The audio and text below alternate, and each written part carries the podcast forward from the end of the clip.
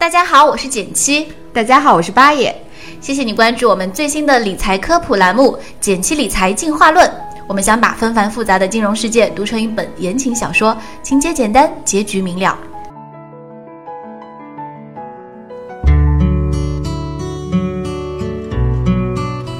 大家好，我是简七。大家好，我是八爷。好久没有在电台跟大家见面了。哎，八爷，我们今天准备跟大家聊点什么呢？我们曾经在九月十三号的时候呢，推送过一篇标题画风突变的内容，叫做“你有发大财的命吗？”哎，这篇我印象特别深刻。嗯，其实呢，这个内容还是非常非常有意思的。这个内容来自于。我们一个好朋友，他是呢某大型金融机构的首席研究员殷老师，他研究的主要方向啊是 TMT 等等新兴行业。一般听到新兴行业，大家就会联想到另一个词，就是成长股，往往代表着巨大的财富。所以啊，如果你想要发大财的话，这些机遇。就好像是寻找一个成长股，是的。那很多时候就是事情过了之后，很多人会有马后炮，对不对？出来复盘的人总是很多。可是到底什么样的人才能够在事情发生的时候，甚至提前就能够找到，就能够感受到哪些行业有高成长的机会呢？嗯。殷老师给我们说了一句话，特别有意思。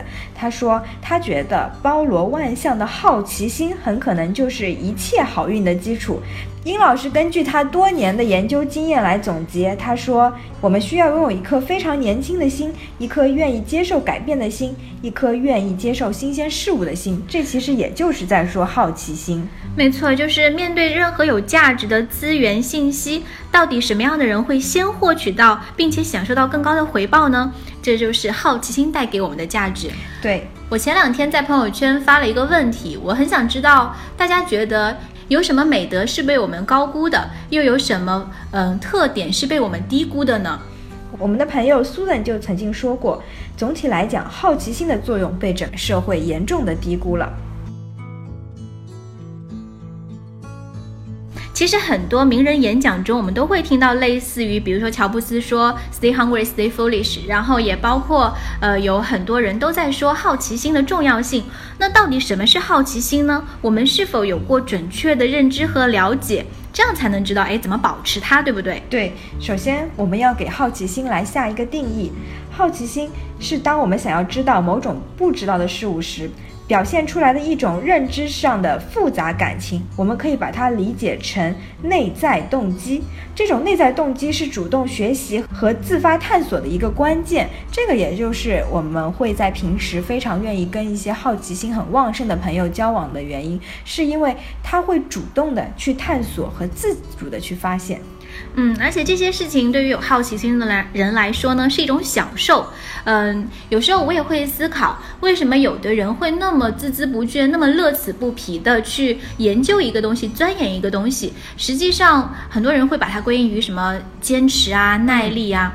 可是，在我看来，它首先是需要有好奇心，就是我需要想要知道这个东西，我才会有这个内在的动力。诶，这个跟最近哥伦比亚几位学者发表的一篇论文很相似，它是基于好奇心的原理提出了一个叫做学习进步假说。嗯，很有意思。对这个进步假说说，在这之前呢，所有的研究对于好奇心只讨论了它对于促进学习和延长记忆的单向过程。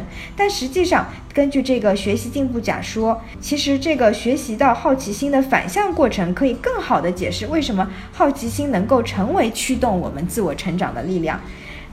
嗯，这个假说呢，他说人类天生就有的这种喜欢探索新的和复杂事物的内在动机，会让我们对那些自己不知道的事情产生好奇心。这个获取新信息和新知识的过程呢，就是学习的过程。然而呢，这个过程不会就此结束，因为学习本身又会反过来影响我们的内在动机和好奇心，促使我们继续探索。这就使得整个学习过程呢，形成了一个正向循环。这个循环过程会从与学习者的当前知识水平相匹配的探索开始，然后不断一点一点的挑战更复杂的认知。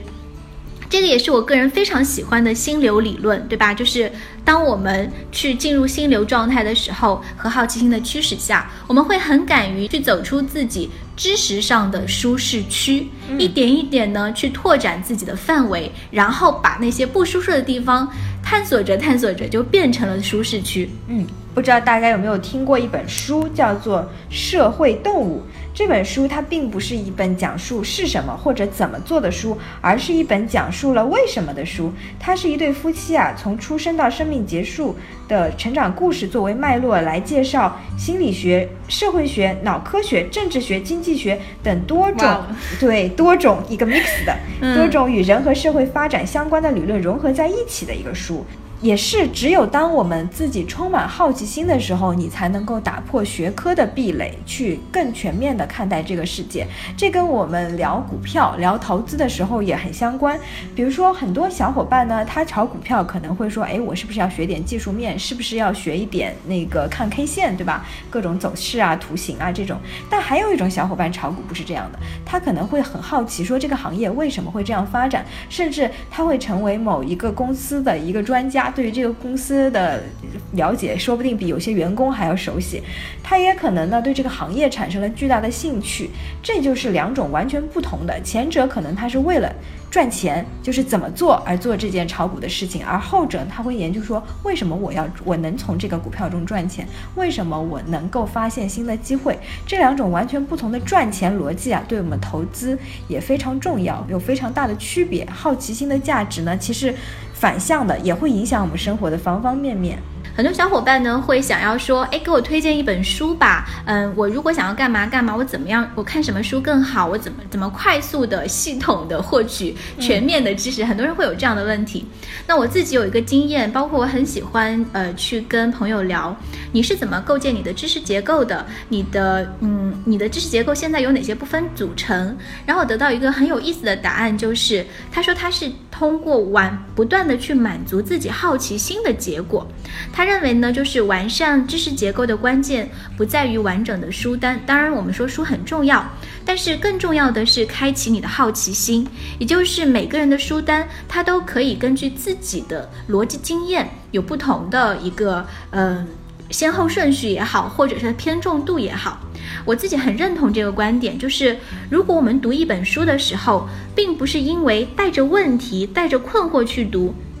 那而只是很机械的，呃，跟书单啊，或者很多时候我们会有那种特别畅销书，对吧？很多朋友会推荐，你就非常容易出现读不下去的情况。那尤其是一些抽象的，因为我们今天聊到好奇心，其实刚刚呃八爷提到的这个书单里，像政治、像哲学、像历史。